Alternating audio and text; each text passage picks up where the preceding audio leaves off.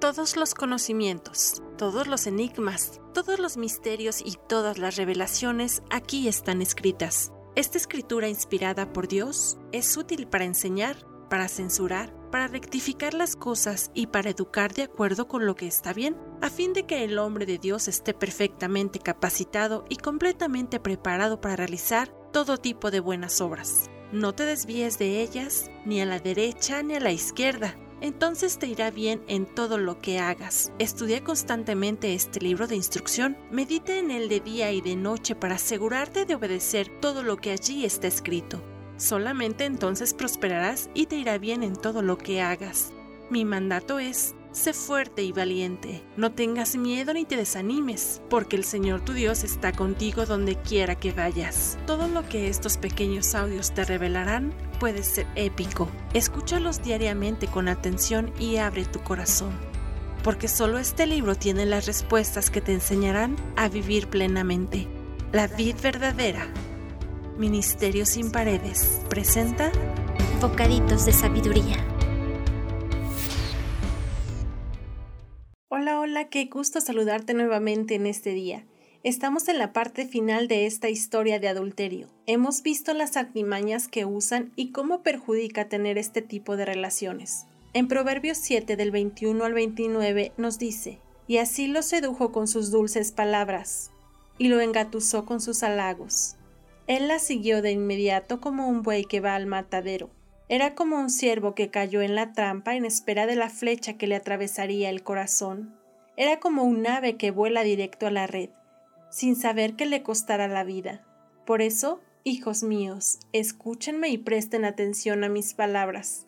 No dejen que el corazón se desvíe tras ella. No anden vagando por sus caminos descarriados, pues ella ha sido la ruina de muchos. Numerosos hombres han caído en sus garras. Su casa es el camino a la tumba. Su alcoba es la guardia de la muerte. Este proverbio y otros anteriores nos han advertido de ser sabios y no caer en adulterio, pues muchas personas terminan lastimadas por esta acción, corazones rotos y decepcionados, Además defraudamos la buena imagen en que nos tienen nuestros hijos, familiares y amigos, sin mencionar que nos denigramos como personas. ¿Sabes en qué terminó esta historia que nos cuenta la Biblia? Encontraron a la mujer en pleno acto de adulterio y la llevaron en medio de todo el pueblo para que la juzgaran. ¿Te imaginas la vergüenza que pasó? Algunos con los que se involucró se burlaban, otros la señalaban y murmuraban, apedréenla, y miradas de juicio de toda la gente que la rodeaba. Los que la acusaban pedían que fuera apedreada, pues era el castigo por adulterio en la antigüedad. La llevaron delante de Jesús para que él la juzgara. Pero Jesús escribiendo con su dedo en el suelo tranquilamente les dijo, El que esté libre de pecado que tire la primera piedra. Nadie tiró una sola piedra, y uno a uno se fueron yendo. Cuando quedó solo con la mujer le dijo, ¿Dónde están los que te condenan? Ella dijo, Se han ido, Señor. Jesús le dijo, Tampoco yo te condeno, vete y no peques más. Ese momento fue tan impactante para ella. Jesús, el Hijo de Dios, el único que verdaderamente pudo condenarla, no lo hizo. Por el contrario, le demostró amor y compasión. La liberó de su miseria y de su bajeza. La trató con dignidad como un padre trata a su hija. Desde ese momento cambió la vida de María Magdalena. Ella se arrepintió cambió su forma de vivir y dejó de buscar placeres con personas ajenas. Solo necesitamos una decisión, querer realmente cambiar de estilo de vida. Estoy segura de que así como Jesucristo me rescató a mí y a María Magdalena, también puede hacer contigo. Él puede hacer un milagro de amor. No hay pecado grande ni pequeño que Él no pueda perdonar. No pienses que todo está perdido.